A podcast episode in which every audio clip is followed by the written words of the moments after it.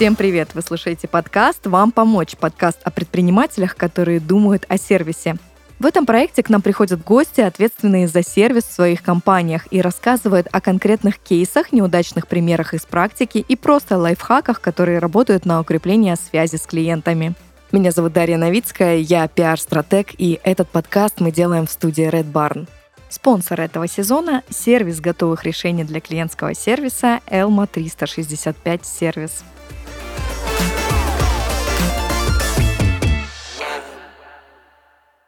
И сегодня у меня в гостях Антонина Бродович, кофаундер международного пиар-агентства Around. Антонина, привет. Привет. Откуда мы с тобой сегодня общаемся? Где ты находишься?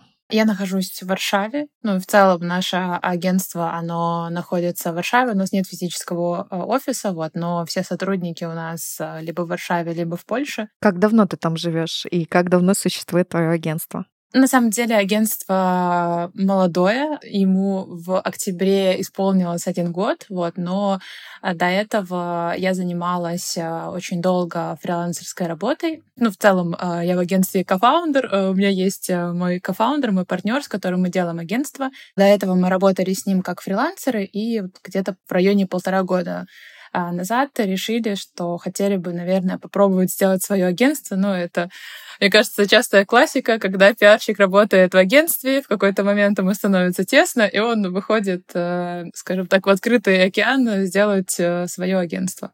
Ну да, такой логичный путь э, развития. Если мы сейчас будем общаться в контексте клиентского сервиса, чем для тебя отличается либо расширяется клиентский сервис на той стадии развития, когда ты фрилансер, и когда ты уже предприниматель, когда ты основатель собственного агентства, что меняется с точки зрения сервиса?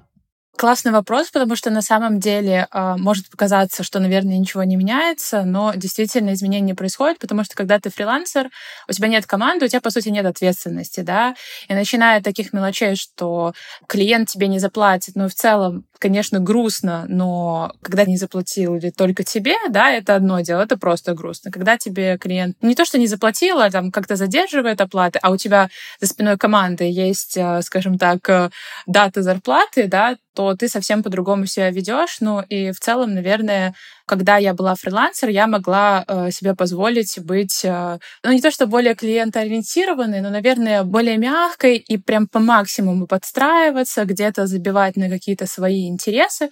Вот, когда мы уже начали делать агентство, ну и, наверное, еще под влиянием моего кофаундера, я стала, наверное, чуть более опять же, наверное, жестче, не очень правильное слово в клиентском сервисе, но все равно я стала э, больше разделять, да, где есть э, все-таки какая-то личная коммуникация, а где у нас э, рабочие отношения, да, и все-таки мы не подружки, да, там, или не друзья с клиентами, и вот это очень важно понимать, да, наверное, это ключевое, что у меня поменялось. Ну и в целом, э, когда я была одна, я не думала вообще о клиентском сервисе.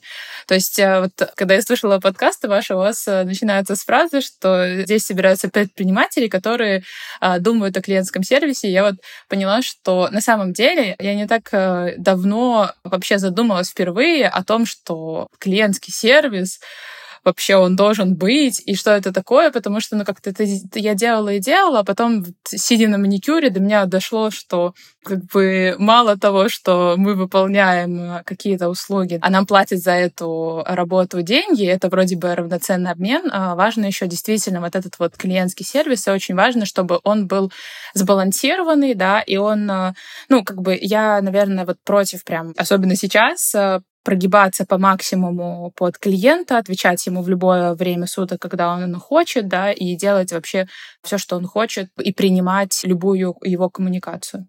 Ну, звучишь про границы, да, и про такое разделение в начале, и это с точки зрения оплаты какого-то соблюдения таких четких э, договоренностей, так и здесь уже на такой рабочий тайминг. А что с точки зрения, да, если здесь э, мы говорим больше про разграничения, а что э, здесь ты добавляешь именно с точки зрения сервиса, заботы, клиентоориентированности? Mm-hmm. Вот какие ты здесь используешь фишки в своем деле?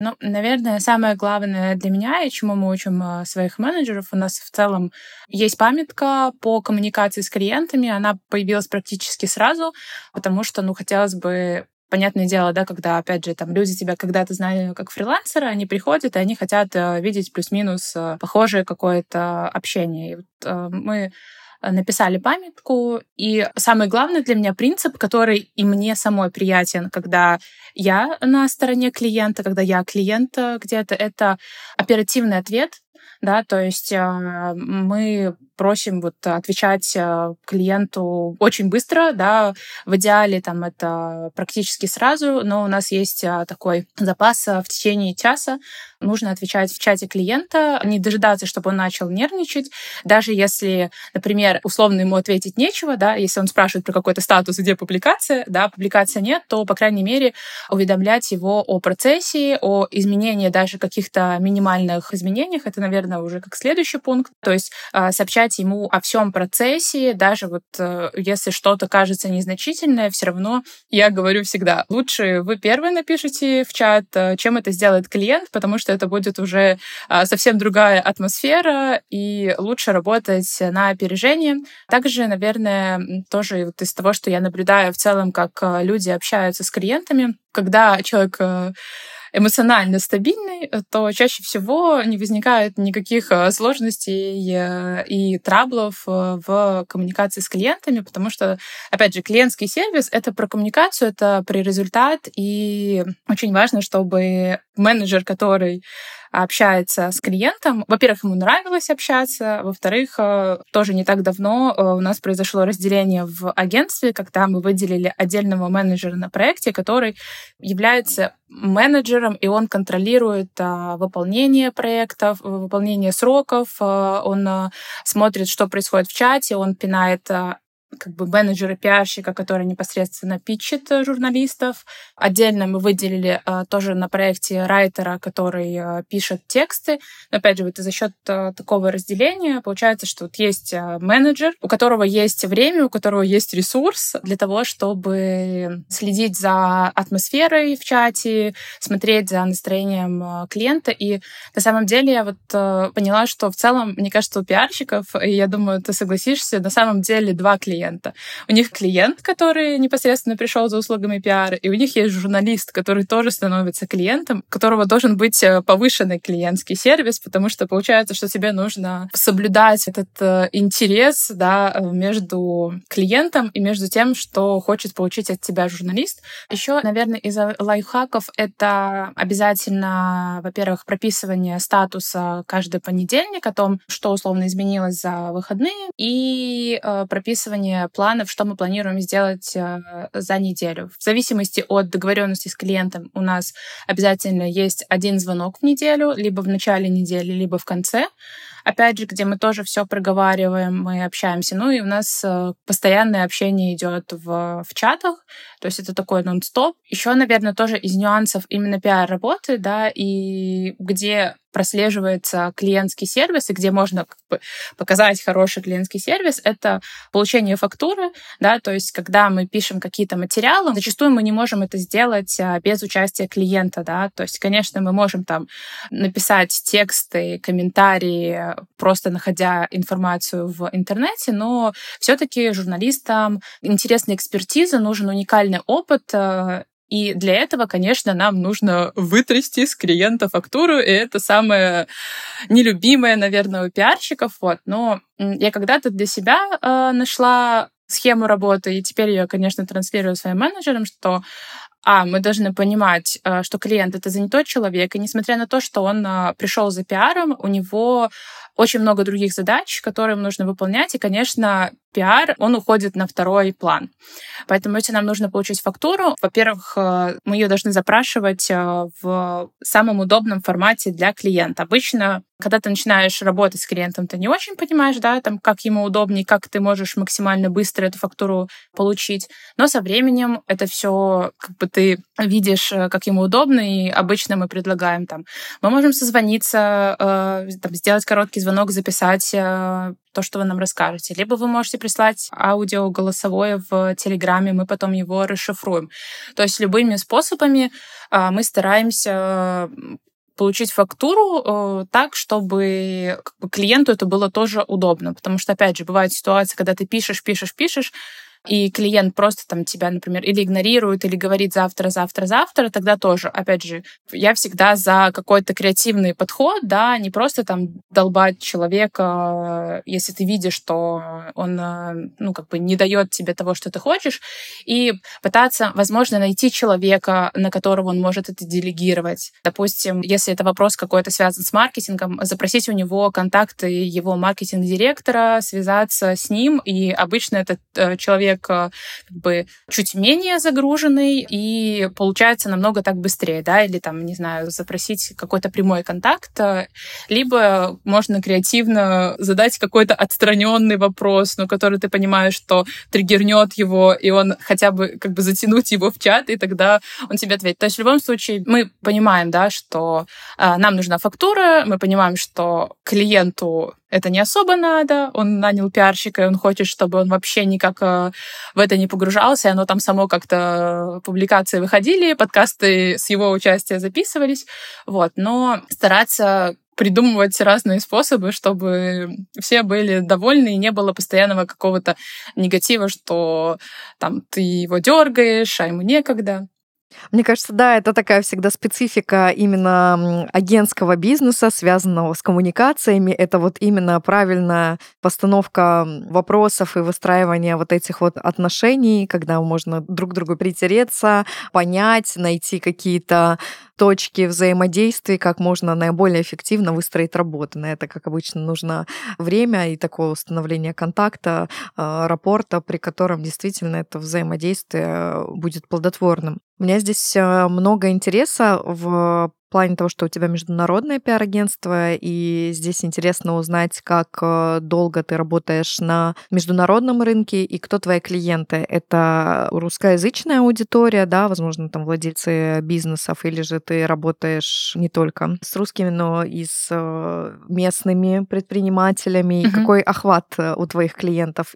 Я работаю в международном пиаре, а, наверное, 4 года уже. Я тоже начинала как сотрудник агентства, и потом, когда я разобралась, как это все работает, а, как раз-таки я вышла на фриланс, ну, в будущем в агентство. Вот. А, по поводу клиентов, на данный момент, конечно, большая часть — это русскоязычные фаундеры, которым нужен пиар на международных рынках. Это чаще всего стартапы, у нас э, были и есть кейсы американских и европейских компаний, но их меньше. И, ну, конечно, намного нам комфортнее работать, э, когда это русскоязычные ребята, потому что нету да, вот этой разницы менталитетов, э, и э, в целом там тебе, понятное дело, намного теплее, намного лучше, когда ты на своем языке общаешься, вот, но в этом году у нас есть э, план как раз-таки выхода на польский рынок, потому что мы живем в Польше, и мы хотим привлекать именно польских клиентов.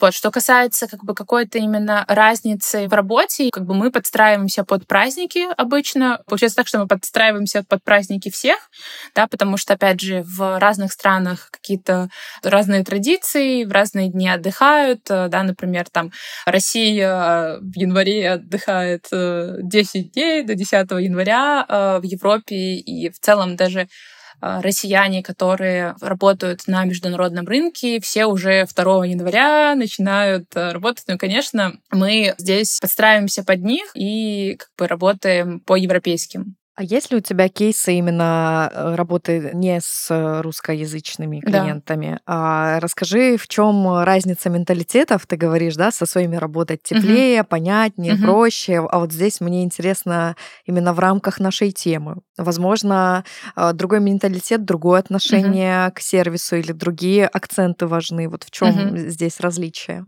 Да, ну у нас а, в конце года был американский клиент, и это был интересный опыт, потому что, конечно, первое, это, наверное, мы можем писать а, более проще, более какими-то короткими предложениями, и это не будет а, звучать агрессивно. Там приходилось тратить больше времени на то, чтобы даже в рабочий чат сформулировать сообщение, потому что там нужно быть очень аккуратным, нужно больше стараться, чтобы не звучать звучать грубым. Но зато э, это очень здорово работает, когда ты возвращаешься обратно, да, и ты уже коммуницируешь с русскоязычными фаундерами, и ты понимаешь, что ты такой более полайт, и, ну, конечно, это намного лучше, такая хорошая прокачка. Дальше мы чувствовали немножко отношения из-за того, что мы не находимся в Америке, мы находимся в Польше, э, было вот это ощущение снобизма, что мы как бы не самой, э, скажем так, великой страны, и это прослеживалось в коммуникации очень, в том, как э, они относились к нашим текстам, да, то есть несмотря на то, что у нас высокий уровень текстов, и когда мы работаем с русскоязычными фаундерами, они всегда это оценивают. У нас многоступенчатая система проверки текста, да, то есть мало того, что это пишет райтер, это всегда проверяет менеджер, это проверяет э, мой кофаундер. Также в финале это смотрит клиент, и это в финале всегда полируется пруфридером да, который именно вот э, дочищает, чтобы это было максимально идеально. Ну, потому что все равно все, э, во всех англоязычных медиа работают точно такие же иммигранты, условно, да, то есть как бы тех самых нейтив э, американцев, их не так много. Но когда ты работаешь с нейтивом американским клиентом, то вот чувствуется, что они, конечно, так очень как бы делали нам какие-то замечания, что это звучит недостаточно по-американски, но хотя у нас было ощущение, ощущение, что это конкретно вот их какой-то снобизм, а, потому что, опять же, за все время работы, сколько мы работаем журналистами с текстами на международном рынке, у нас а, не было проблем, и как раз-таки это была и есть одна из сильных сторон. Могу, наверное, еще немножко рассказать про коммуникацию непосредственно с нашими менеджерами, потому что для меня это тоже очень важная тема, потому что я работала в агентствах, и общение было разное, и не всегда это устраивало, и поэтому, конечно, делая свое агентство, я это учитываю. И самое первое, самое главное правило для нас, что у нас нет правила, что клиент всегда прав. А мы всегда за адекватность. И, э, конечно, если мы не правы, мы всегда это признаем, мы всегда можем э, это обозначить и не будем никогда там закапываться и говорить, нет, нет, а, этого не было и вообще все хорошо.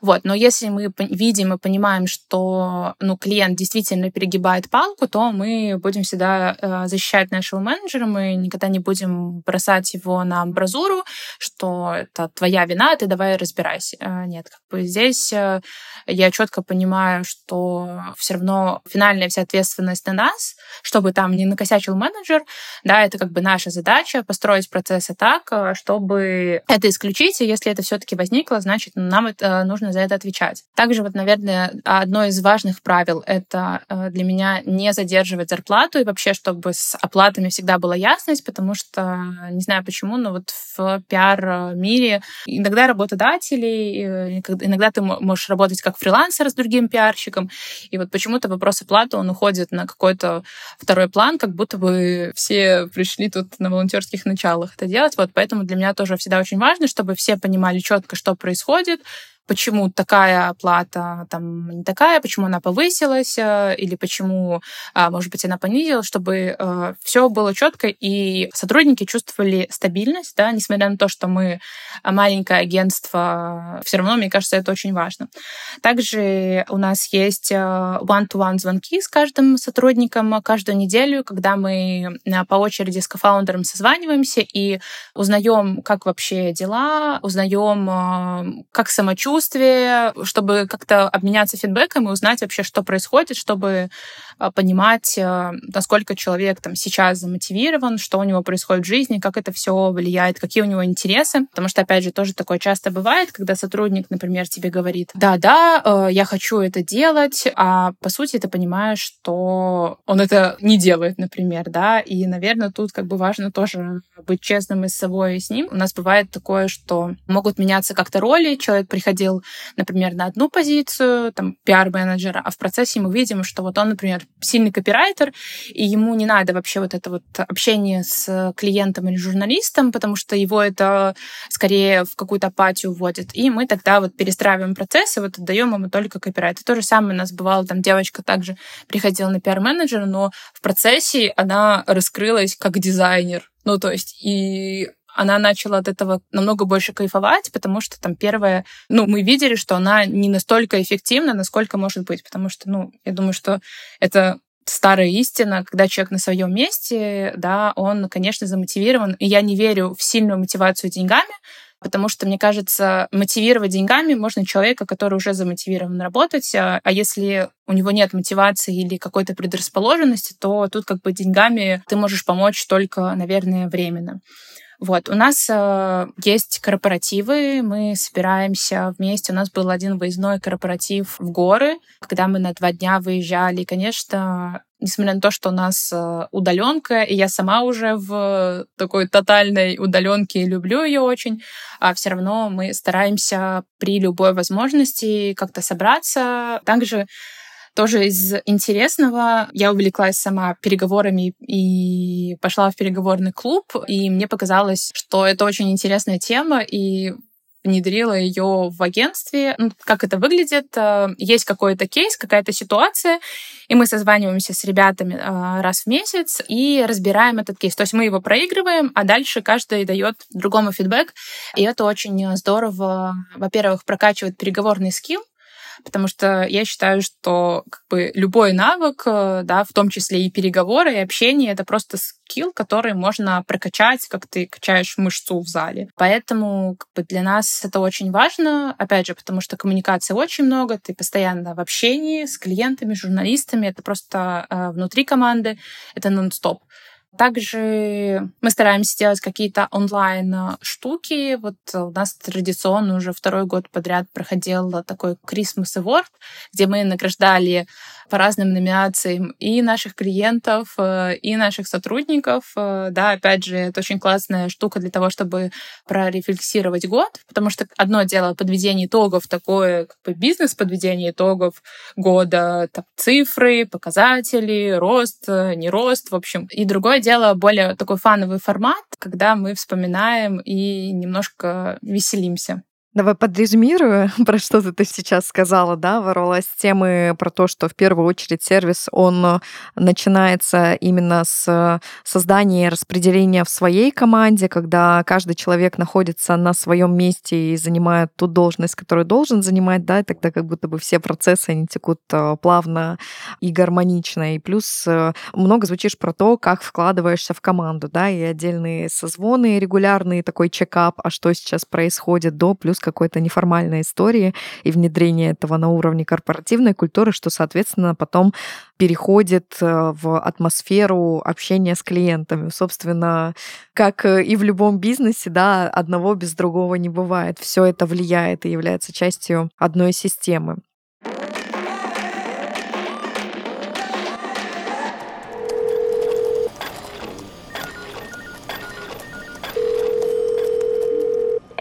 Здравствуйте, вы дозвонились в компанию «Проще простого». Чем я могу вам помочь?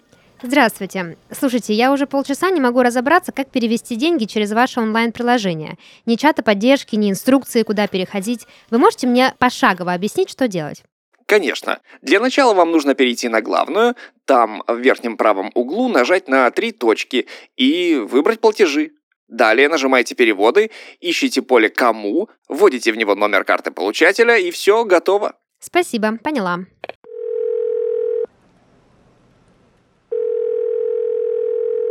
Здравствуйте, вы дозвонились в компанию «Проще простого». Чем я могу вам помочь? Здравствуйте. Я вам звонила пять минут назад, вы мне объясняли, как перевести деньги через онлайн-приложение. Сейчас попробовала, но там нет всех этих наименований, о которых вы говорили. Ну, да, все верно. Прошло слишком много времени.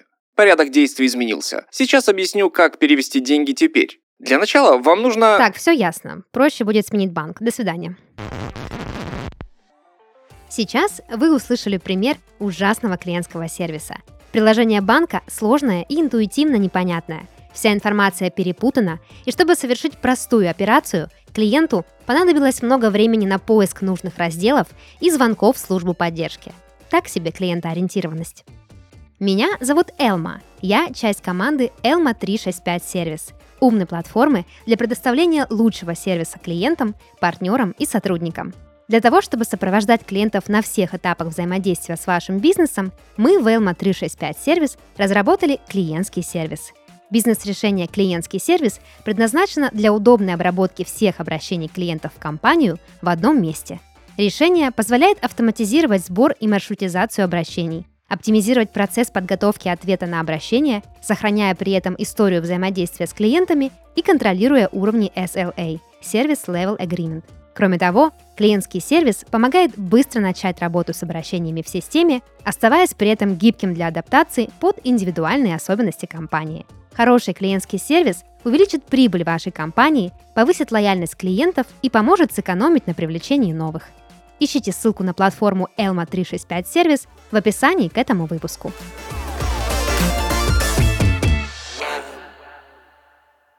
Ты упомянула о том, что, да, для тебя очень важно взаимодействие с менеджерами. У тебя у самой был опыт работы в другом агентстве, а, где были различные кейсы. Вот мы такие практика-ориентированные ребята, нам очень интересные угу. примеры, знаешь, потому что можно давать какие-то правила, как нужно, да, там общаться угу. вежливо, там определенное время, а как общаться не нужно. Вот давай вот здесь тоже про это прозвучим, вспомни какие-то угу. такие яркие истории, которые, знаешь, ярко демонстрировали и формировали твои принципы в работе? Ну, например, у меня была ситуация, когда я переходила в другое агентство, и я написала такое очень большое сообщение, теплое кофаундеру этого агентства о том, что вот я очень благодарна, но у меня вот сейчас поменялись мои приоритеты, я вот э, как бы хочу себя попробовать в чем-то другом, и вызвала на разговор, но мне показалось правильнее написать об этом, потому что, может быть, это была моя ошибка, но, э, опять же, да, там где-то судишь по себе, а, когда ты созваниваешься и человеку сообщаешь такие вещи, ну, как бы, вот, как будто бы ему нужно время подготовиться, да, немножко как бы пожить условно с этой информацией, и мне кофаундер ничего не ответил вообще. То есть, и на этом вот, собственно, у нас остановилось общение. То есть она создала там просто общий чатик. Э, ну, это перевела, точнее, общение в общий чат со вторым кофаундером. А мне тогда было, ну, прям как-то, э, мне казалось, я ухожу на позитивной ноте. Ну, и в целом, я, когда работала в агентствах, в целом часто переходила. У меня не было такого, чтобы я по два года сидела на одном месте, потому что ну, как бы мне интересно было постоянно пробовать что-то новое. И со всеми я старалась сохранить э, классные отношения, потому что, ну, все равно рынок один, как бы никогда не знаешь, где ты потом с человеком пересечешься, ну и в целом, как бы, жизнь разная, да, мы там не обязаны работать э, десятилетиями на одном месте. Мне кажется, мир уже давно-давно поменялся. Вот. Ну, я поняла, что, наверное, как бы мне хотелось бы, чтобы вот в будущем, если я была бы кофаундер, да, то, как бы, во-первых, понимать, что сотрудники не вечны, и они по своим каким-то личным соображениям могут от тебя уйти, каким бы ты ни был классным, и это не обязательно касается именно тебя. Вот. А, был у меня пример, когда меня уволили, и меня уволили очень резко, то есть э, я работала, все было хорошо, был хороший фидбэк, а потом просто мне набрала по видеосвязи фаундер, и просто там за 6 минут меня уволила. И как бы для меня это тоже было немножко сложно, потому что что я не понимала, что произошло, и, э, наверное, поэтому для меня вот важна коммуникация сейчас с сотрудниками, чтобы они вообще понимали, да, что происходит. Если они там недостаточно эффективны, ну, я буду об этом им сообщать в процессе, да, то есть и, наверное, как бы предупреждать, что, слушай, ну вот что-то совсем, если там ты раз предупредил, два предупредил, три предупредил, и ты видишь, что вообще ничего не меняется, хотя бы сообщать, что, ну вот, у тебя последний шанс, условно, да, там последний месяц мы смотрим, и тогда, ну, извини, расходимся. Вот такой у меня был кейс. Ну, в общем, в любом случае, я всегда за какую-то честную, прозрачную коммуникацию, а, не манипулировать. Да, были еще моменты каких-то манипуляций, когда человек не мог, наверное, прямо сказать, что произошло, и начинал придумывать какие-то вообще странные объяснения. И здесь я тоже вот как бы придерживаюсь максимально простого принципа, да, говорить как есть. Ну, как бы а, нет в этом ничего страшного. Мне кажется, что в целом, как бы, если люди начнут э, говорить, э, ну, не то, что правду, я не знаю, может быть, неправильно сказать, но не придумывать э, какие-то там невероятные истории, то, э, возможно, всем станет проще и легче. Ну да, про прозрачность, открытость, честность, выстраивание таких взаимоотношений. Я тоже пиарщик, э, работаю с нашими медиа, ну, в частности, на нашем рынке. Э, как устроен медиа-рынок в Европе? Угу. Насколько ты там сталкиваешься ну, с какими-то сложностями или, наоборот, в чем то он проще, чем у нас? Я бы сказала, что для меня американский рынок с точки зрения пиара самый сложный рынок. Дальше уже, наверное, идет а, Европа, регион Мена, это ОАЭ, Дубай. И, ну вот, если мы так будем э, рейтинг выстраивать, и потом идет российский рынок, э, потому что, опять же, здесь э, вопрос конкуренции. Понятное дело, что там стартапы со всего мира хотят попасть в американские медиа, в TechCrunch, и, конечно, редактор американского топового издания получает на почту ну, тысячи писем постоянно. И, конечно, здесь э, очень сложно стать э, заметным, да, плюс, например, у международных журналистов есть э, вот это четкое правило, что они общаются только по почте. Я работала долго на российском рынке, и у меня Большинство контактов с журналистами было в Телеграме, либо на Фейсбуке. Если я писала на почту, и мне там не отвечали, то я могла спокойно постучаться в Facebook, и это было ок, и мне отвечали, и это было очень удобно. А у них так не прокатывает, Просто заходишь в Твиттер, и ты можешь э, увидеть э, раз в неделю от какого-нибудь журналиста недовольный твит о том, что ему пиарщик снова написал э, там в Инстаграме или ворвался вот в его личное пространство где-нибудь. Я уже молчу вообще про мессенджеры, то есть потому что это табу, это то есть только если тебе по почте журналист дал свой контакт, тогда ты с ним можешь связаться, там, допустим, в мессенджере. Если нет, если тебе дал какой-то там друг, то это просто сразу блэк-лист, поэтому намного больше времени уходит на написание питча, да, потому что, опять же, говорю, вот у меня там на российском рынке в какой-то момент э, я уже вышла в такой ленивый э, вайб, когда ты в Телеграме там пишешь, слушай, вот, классный там эксперт, вот тема, и в целом не знаю, в трех вариантах из пяти это срабатывало. В остальных надо было понапрягаться. То здесь, конечно, нужно прорабатывать пич. Пич должен быть очень персонализированным, да, а, тебе нужно ссылаться на какие-то предыдущие материалы, тебе нужно доказывать, что именно эта тема актуальна сейчас, тебе нужно доказывать а, экспертизу, поэтому это все занимает намного больше времени. Плюс, конечно, намного больше медиа в международном пространстве, а, намного больше медиа нишевых, да, то есть, по сути, вот по каждой тематике ты можешь найти какое-то отдельное медиа, и, скорее всего, не одно, а десяток.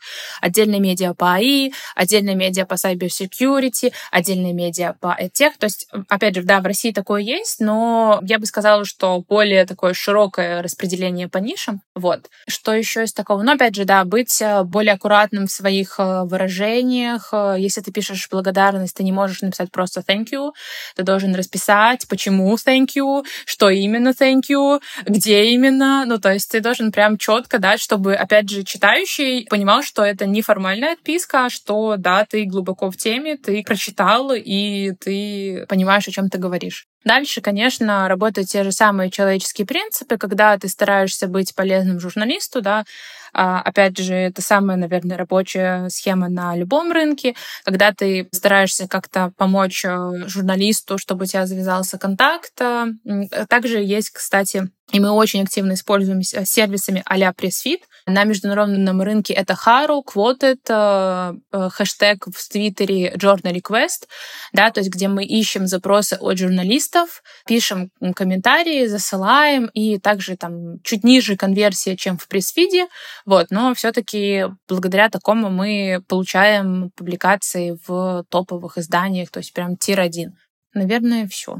Ну, всегда, я думаю, да, такая специфика, правда, именно в работе пиар-агентства, что здесь наш сервис распространяется не только да, на прямого клиента, но и на косвенного, с которым мы работаем. Это редактора, журналисты, продюсеры и так далее. Здесь тогда, конечно, в этом плане работа в таком двойном объеме предстоит. Вот. А есть э, какие-то интересные клиентские кейсы, возможно, какие-то необычные случаи, которые были в твоей практике? Именно э, необычные с точки зрения пиара? С точки зрения пиара, я не знаю, возможно, клиентам был в восторге, чего-то не ожидал или uh-huh. сделал какой-то, не знаю, вам приятный сюрприз. У нас был не так давно классный кейс с точки зрения пиара компания, вот как раз-таки американский стартап, которые занимались э, ДНК-тестами для кошек и собак, и они выводили новый продукт э, вот, ДНК для собак на рынок и как бы привлекли нас, чтобы мы помогли. И мы сначала делали классические релизы, да, потом там у них вот есть э, такие особенности именно с точки зрения материалов, там подборки гифт-гайдов, либо подборки, например, акции на Амазоне. Ну, я просто вот когда работала на российском рынке, мы такое не часто использовали, а у них прям это очень... Все хотят э, туда попасть, э, в эти подборки, потому что они очень читаемые. Там, или, например, э, Black Friday, да, когда скидки тоже делают редактора материалы, там, что классного купить, и вот это прям для них самое ценное с точки зрения пиара.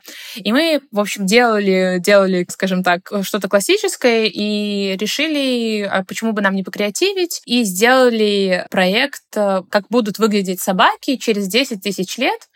Мы запросили комментарии у генетиков клиента, по этим описаниям сделали промпты для Midjourney и создали AI-картинки.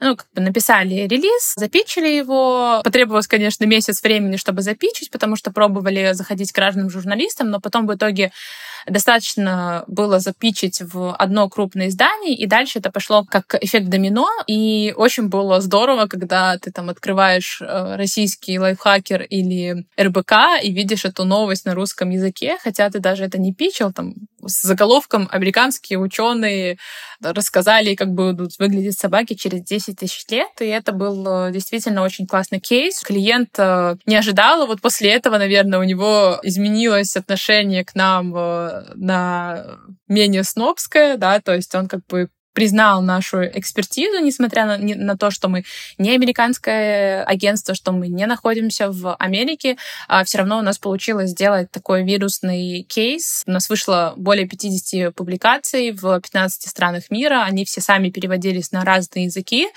и это получился очень крутой кейс, и, конечно, это тут же отразилось на продажах. Ну и как бы чем нас клиент удивил, это то, что он предложил э, сделать э, тоже креативный кейс и для них, э, для ДНК для кошек. Вот. Прикольно. Поэтому такой получился кейс.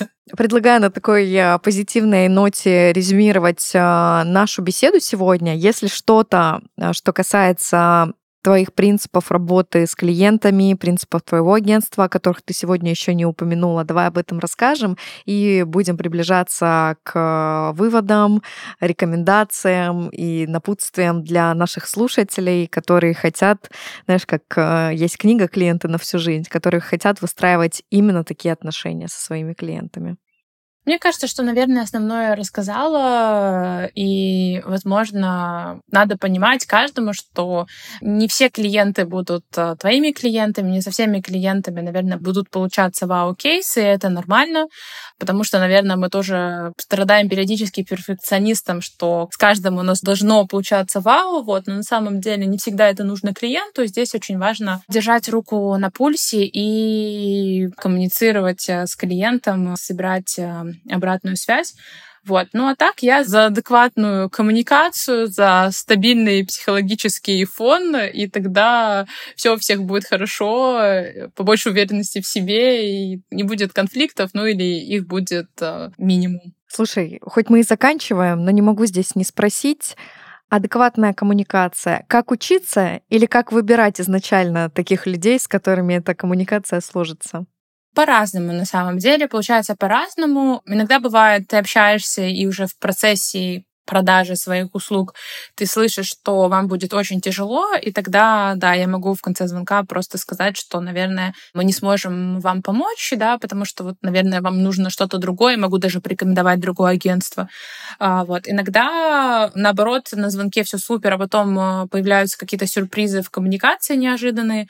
Вот. Ну и здесь, э, наверное, не знаю, зависит от цели. Если мы видим, что у нас получается классный кейс, да, то мы можем где-то, если совсем какое-то странное общение, либо просто закрыть на это глаза, да, ну, либо, как я говорила, мы можем сообщить, что вот так, вот так, наверное, нам не очень комфортно. Вот, поэтому, ну, как бы, давайте придумаем какой-то формат, чтобы всем было хорошо, потому что я уже говорила, что мне кажется, вот эта схема про клиент всегда прав уходит на второй план, да, потому что сейчас немножко другая повестка, сейчас а, люди а, все-таки тоже думают о своих э, личных границах, и они в том числе многие могут позволить себе выбирать клиентов, да, и действительно там я слышала, что среди российских пиарщиков есть э, даже определенный там блэк-лист э, клиентов, которые, ну, как бы пиарщики это между собой все общаются, и может так оказаться, что потом клиенту и некому будет пойти, да, условно.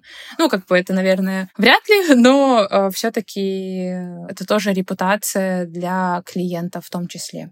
Но так, говорю, самое адекватное — это ставить как менеджера проекта человека, который э, очень простой в коммуникации, который не воспринимает э, комментарии негативный или фидбэк, потому что, опять же, да, у нас очень много согласований, мы пишем очень много текстов, согласовываем разные вещи. Вот, кстати, забыла, наверное, сказать, э, тоже у нас есть правило, когда мы предлагаем клиенту участие в каком-то либо подкасте, либо шоу, либо в какой-то премии, то всегда менеджер должен обосновать понимать, э, почему он предлагает именно это, какие там охваты, что это принесет клиенту, потому что, ну, как бы клиент э, первым делом это спросит, если ты просто ему напишешь, э, слушай, давай-ка вот здесь мы тебя запишем, вот, конечно, у него будут вопросы, а зачем мне это, а, а точно ли это классно, вот, поэтому здесь всегда важно в том числе и обучать клиента в плане пиара, рассказывать ему, как это работает, почему вот так, а не вот так, да, то есть спокойно, опять же, потому что клиент пришел к тебе за пиаром, да, потому что он, наверное, не очень а, разбирается, как это работает, и ему нужен профессионал, и как бы здесь, мне кажется, нужно просто в аккуратной форме где-то их а, обучать, как это все работает. Ну что, такой сегодня получился подкаст про грамотную, адекватную коммуникацию, про комфорт и про то, как создавать бизнес э, именно изнутри, создавать атмосферу в своей команде, строить отношения со своей командой и распространять это на клиентов и таким образом влиять на мир. Сегодня со мной была Антонина Бродович, кофаундер международного пиар-агентства Around. Антонина, спасибо. Спасибо большое.